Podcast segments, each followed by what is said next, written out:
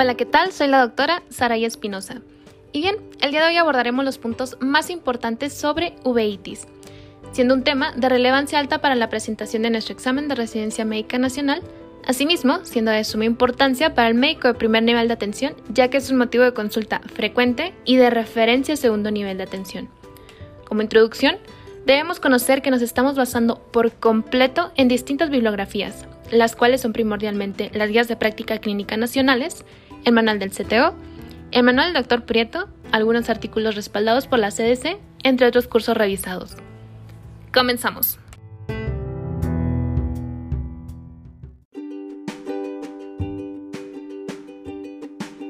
Recordemos que es importante diferenciar la clínica de las uveitis anteriores y posteriores, las causas más frecuentes y las asociaciones con determinadas enfermedades sistémicas. Este tema suele ser preguntado como caso clínico. Las uveitis consisten en una inflamación uvial que cursa con ojo rojo doloroso. Es importante tener el diagnóstico diferencial con otros procesos que puedan aparecer con ojo rojo, como lo son las conjuntivitis no dolorosas, la queratitis o el glaucoma agudo. Ambos lo hacen con dolor. La distribución de la hiperemia del tamaño de la pupila y la presencia o no de lesión corneal asociada ayudan al diagnóstico diferencial. En los cuadros en los que existe inflamación uvial puede afectarse la porción anterior de la uvia, incluyendo el iris, y el cuerpo ciliar. Se trata de uveitis anterior o iridociclitis o la porción posterior, coroiditis, aunque suele hacerlo al mismo tiempo la retina, hablándose de corioretinitis. Cuando se interesa toda la uvia, se habla de panuveitis. Esta localización de los procesos inflamatorios en dos regiones puede tener relación con su aporte arterial. Por ejemplo, en el caso de la uvia posterior es que se esté dando por los ciliares cortas posteriores, o en el caso de la uvia anterior por las ciliares posteriores largas y ciliares anteriores. Las uveitis son más frecuentes entre los 20 y los 50 años. Su etiología es múltiple y la verdad es que es un poco confusa. Por ello es fundamental realizar siempre una anamnesis completita. A veces estos cuadros acompañan a otros procesos sistémicos como enfermedades reumatológicas, infecciones, o de afecciones de vecindad como sinusitis o abscesos dentarios, pero la mayoría son inflamaciones oculares aisladas de causa desconocida. Podemos hacer un cuadrito en donde tengamos divididas nuestras iridociclitis o uveitis anterior de nuestras coriditis o uveitis posterior. Para la clínica, en la uveitis anterior tenemos ojo rojo doloroso, precipitados queráticos, hipopión y fenómeno de Tyndall. El tratamiento sería con midiáticos tópicos y corticoides tópicos. La etiología más frecuente es idiopática. Para la uveitis posterior, su clínica es que el paciente nos refiere que ve como mosquitas volando, visión con niebla, no hay dolor, únicamente si este es posterior. También encontramos lesiones exudativas o cicatrices en coroides. Tratamiento, corticoides sistémicos y algunos otros tratamientos según la etiología que nos esté dando, Etiología más frecuente, la toxoplasmosis. Entonces, ahora sí, uveitis anteriores. Etiología. La mayoría de las uveitis anteriores son idiopáticas. Las demás son debidas a procesos sistémicos. La patogenia entonces de las uveitis anteriores residuantes se explica pero por una alteración del sistema inmunitario con aparición de autoanticuerpos contra el tejido uvial. Las formas juveniles son ocasionadas por artritis crónica juvenil y por abscesos dentarios, entre otras causas, pero esas son las más comunes. En el caso del adulto, por espondilitis anquilopoyética, que es la patología más frecuentemente asociada, o bien tuberculosis, herpes, pielonefritis, artritis reactiva, BSET, EL, sífilis y sarcoidosis. Otras causas más raras de uveitis son WIPU, Lyme, lepra, virus del herpes zoster, glomerulonefritis con inmunoglobulina tipo A y Bok-Kiyonagi Harada. Clínica.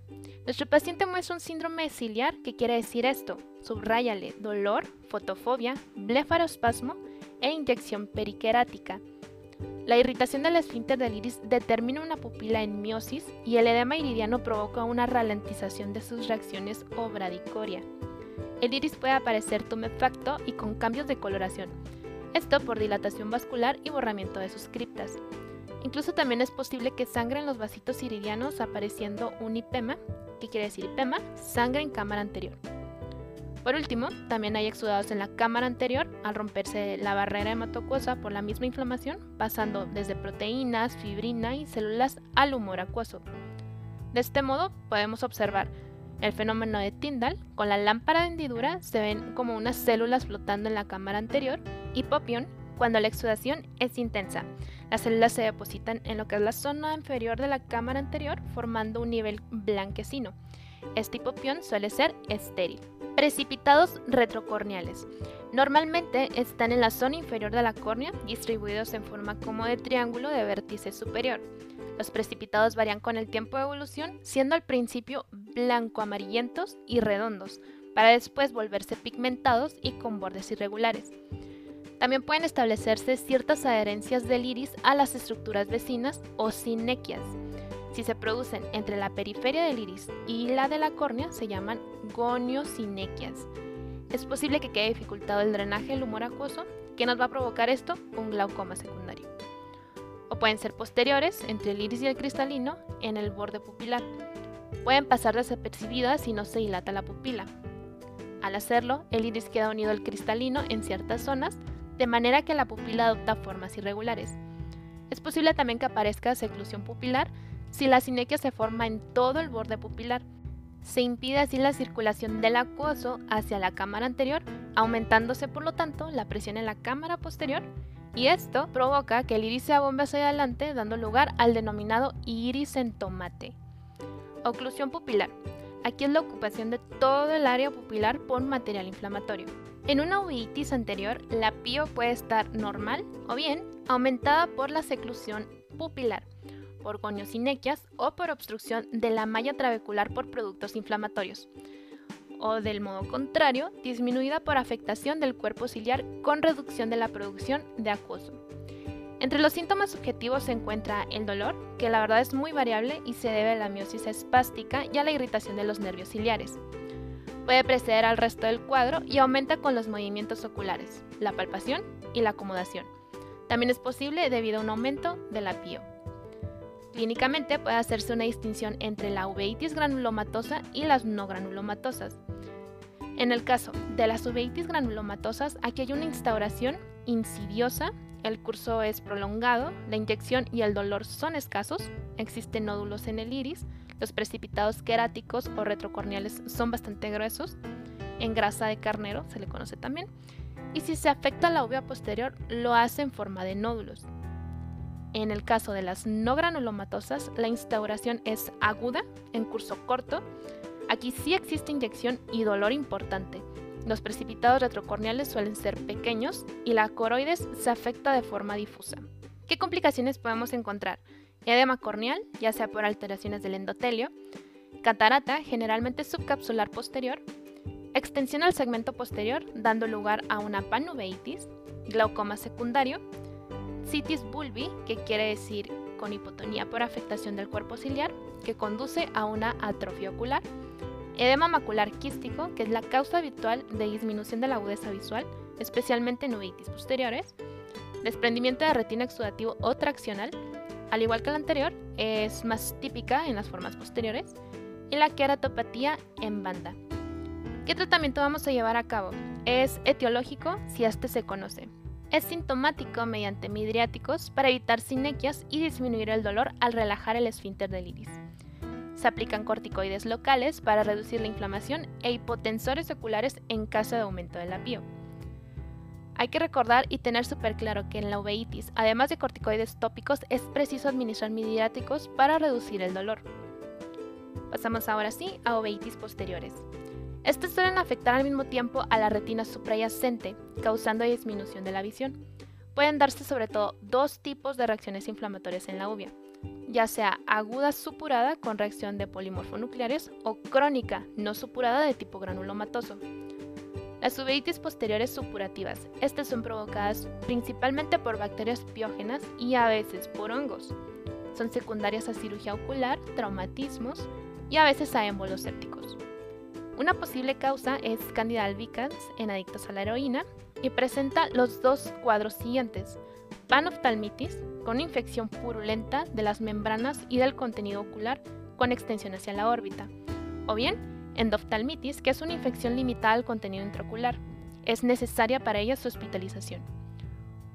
Para las uveitis posteriores no supurativas, aquí existe una inflamación tisular con infiltración de macrófagos y de células epiteloides, que se extiende a la retina y generalmente al vidrio, que provoca, exacto, necrosis tisular y fibrosis.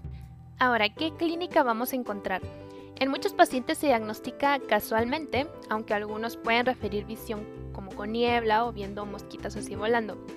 Rara vez hay signos de inflamación en la cámara anterior y se necesita el examen de fondo de ojo, donde se observan opacidades en el vitrio, como agregados celulares, fibrina y bandas de vitrio degenerado con aspecto blanquecino.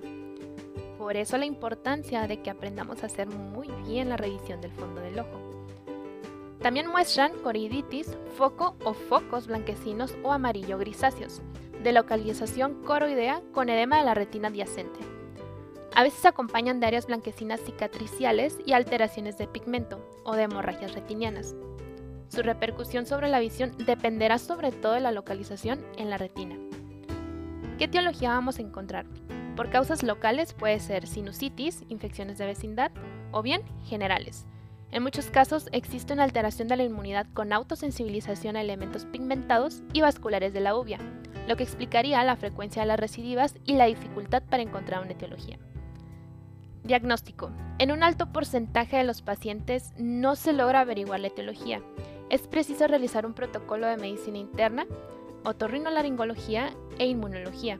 El diagnóstico clínico entonces llevaríamos a cabo por oftalmoscopía, observando el fondo de ojo las lesiones secundarias a la inflamación corioretiniana.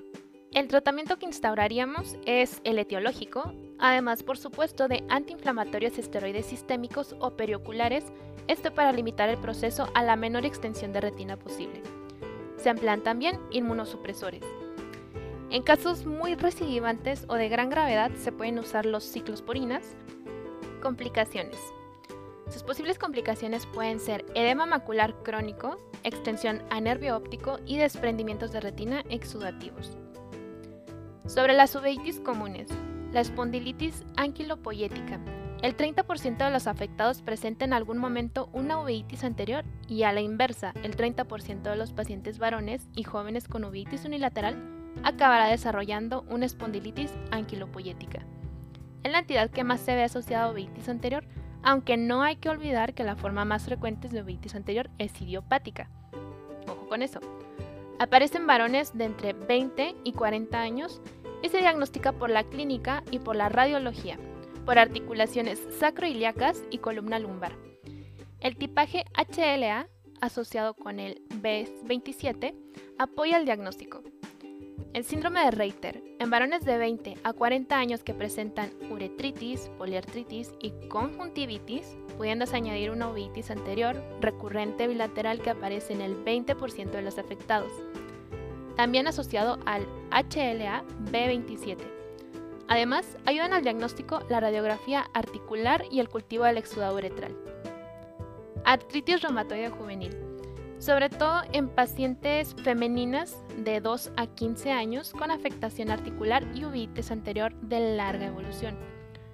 Puede provocar complicaciones como queratopatía en banda, glaucoma secundario, cataratas, sinequias posteriores extensas y aparece con mayor frecuencia en la forma oligoarticular precoz, o sea, ANA positivos, con carácter crónico, siendo esta la causa más habitual de uveitis crónica en la infancia.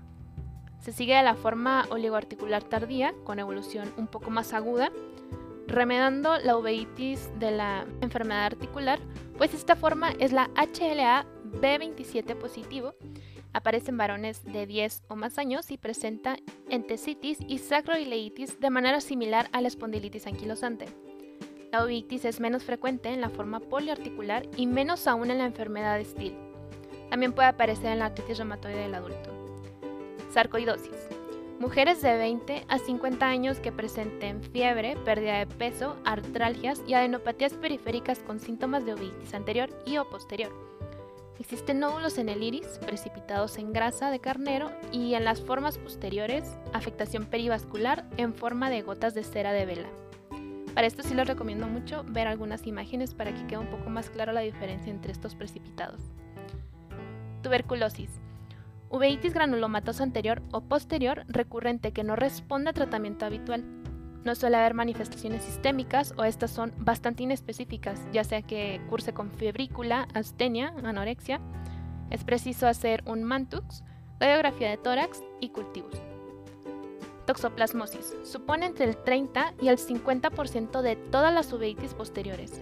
Es una afección congénita en la mayoría de las ocasiones, con disminución de la visión si afecta sobre todo el área macular, que es lo más frecuente. La lesión antigua consiste en una o varias placas blanco-amarillentas con pigmento cicatricial en sus bordes, con un área grisácea adyacente de bordes mal definidos que corresponde al área de reactivación. El diagnóstico se hace por aspecto oftalmoscópico y mediante la determinación de anticuerpos específicos en sangre y en humor acuoso. Se tratan las uveitis que comprometen la agudeza visual con sulfadiacina, pirimetamina y ácido folínico durante un periodo que va de 3 a las 6 semanas y corticoides sistémicos en dosis bajitas. La introducción de los corticoides vía oral en sospecha de toxoplasmosis nunca, ojo, nunca debe emplearse de forma aislada y se suele comenzar entre 24 a 48 horas después del inicio de la terapia antimicrobiana específica. Como tratamiento alternativo, también se pueden utilizar la combinación trimetoprim con sulfametoxazol durante un periodo de 4 a 12 semanas. El citomegalovirus afecta a pacientes en estado de inmunosupresión, en especial a los afectados de SIDA. Produce una retinitis exudativa hemorrágica con vasculitis que se disemina siguiendo el curso de los vasos. Es un signo de mal pronóstico y afecta a pacientes con CD4 menor a 100 copias. Se trata con ganciclovir o Forscarnet que consiguen la detención de las lesiones retinianas. Candidiasis ocular. Fundamentalmente se presenta en toxicómanos con administración intravenosa de heroína, independientemente de que padezcan o no SIDA, que se encuentren en un estado de inmunosupresión, portadores de catéteres intravenosos, alimentación parenteral, y aquí en el fondo del ojo aparecen focos exudativos pequeños, blanquecinos, de bordes muy mal definidos que tapan los vasitos retinianos. Tienen tendencia también a invadir el vitrio formando colonias algodonosas, blancas, flotantes que se agrupan en forma de hileras de perlas. Se trata con fluconazol oral o anfotericina intravenosa, aunque muchas precisan vitrectomía. En la uveitis es importante hacer diagnóstico diferencial con otros procesos que cursan con ojo rojo. Para ello podemos hacer una tablita, nada más que en este caso sí serían cuatro columnas. Vamos a tener queratitis, uveitis anterior y glaucoma. En nuestra primera columna vamos a poner las características de cada uno. Hiperemia en la queratitis sería ciliar, con una visión posiblemente baja o normal. Dolor refieren dos cruces, pupila con miosis y cámara anterior con signo normal o tindal leve.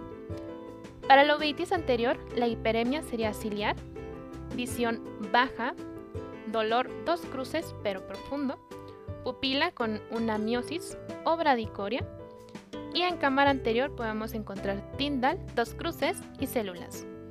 Para glaucoma, la hiperemia sería ciliar, la visión sería muy muy baja, el dolor tres cruces y muy intenso, pupila con una midriasis media a reactiva y en cámara anterior encontraríamos una estrechez bastante importante.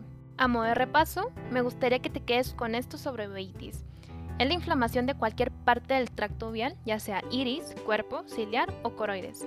Puede llamarse uveitis anterior o posterior, iritis, iridociclitis o coroiditis. Ya vimos las diferencias. Los síntomas incluyen inyección conjuntival, disminución en la visión y fotofobia. La inflamación es crónica y es rara la identificación de la causa. La uveitis anterior o la conjuntivitis son casi universales en los pacientes con artritis reactiva. Alrededor del 15% de los casos de espondilitis anquilosante desarrolla uveitis anterior aguda recurrente. El 2 al 12% de los pacientes con enfermedad inflamatoria intestinal desarrollan uveitis anterior, que también es común en caso de artritis psoriática, pero no en la psoriasis aislada, ojo. El tratamiento con corticoides tópicos, como prednisolona al 1%, una gota en el ojo afectado cada unas 6 horas durante la vigilia, suele ser suficiente para el control de la enfermedad ocular.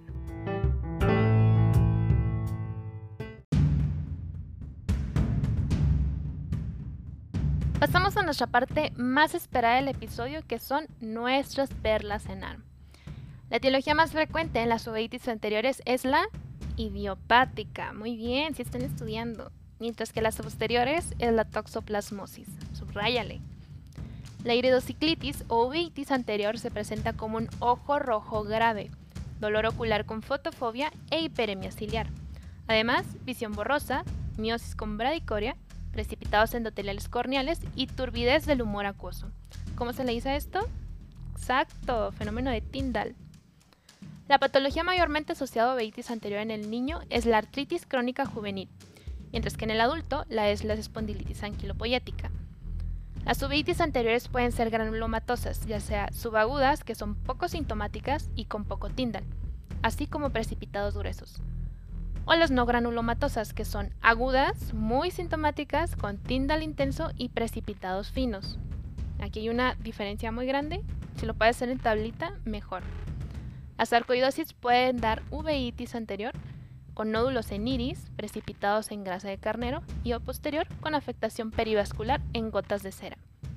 La toxoplasmosis supone el 30-50% de las uveitis posteriores en la corioretinitis por toxoplasma, el foco activo aparece junto a cicatrices corioretinianas previas, especialmente en mácula, por lo que compromete entonces la visión. Actualmente se considera que es una infección adquirida de forma postnatal en la mayoría de los casos. La candidiasis ocular en pacientes con punciones venosas repetidas da focos blanquecinos, cororetinianos, que en el vitrio parecen collares de perlas.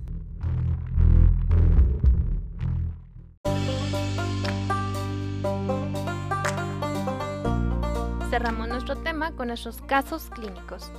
Y bien, aquí lo que nos menciona el primero es que es un paciente masculino de 32 años sin antecedentes patológicos de interés que acude a la consulta por visión borrosa en su ojo derecho de 3 días de evolución. La agudeza visual es de 0.5, el examen del polo anterior no muestra alteraciones y en el fondo de ojo se observa cicatriz corioretiniana y células en la cavidad vítrea. Ya con eso, ya con eso ya tienen la respuesta. El paciente relata dos episodios oculares similares no diagnosticados. ¿Qué exploraciones complementarias solicitarías para establecer el diagnóstico? Número 1. Test de Mantux y tinción de Sil-Nielsen en esputo. Número 2. Serología toxoplásmica. Número 3. Radiografía de tórax. Y número 4. Serología para sífilis. La respuesta correcta es... Exacto. La número 2. Serología toxoplásmica. Me encanta que se estudien. Una mujer de 40 años que padece artritis reumatoide, tratada con sales de oro, presenta hiperemia e inyección ciliar en ojo derecho, con visión borrosa, miosis derecha irregular y dolor ocular, con tensión ocular normal. ¿Cuál de los siguientes diagnósticos que a continuación les voy a enumerar es el correcto? Número 1, desprendimiento de retina. Número 2, glaucoma crónico simple. Número 3, conjuntivitis aguda. O número 4, uveitis anterior? La respuesta correcta es... Bien, uveitis anterior. Nuestro siguiente caso es un caso seriado. ¿Cuál es el tratamiento de segunda línea para el padecimiento de la paciente de la que hablábamos ahorita? Número 1, certolizumab. Número 2, fingolimod. Número 3, prednisona. Y número 4, quirúrgico. La respuesta correcta es muy bien, certolizumab.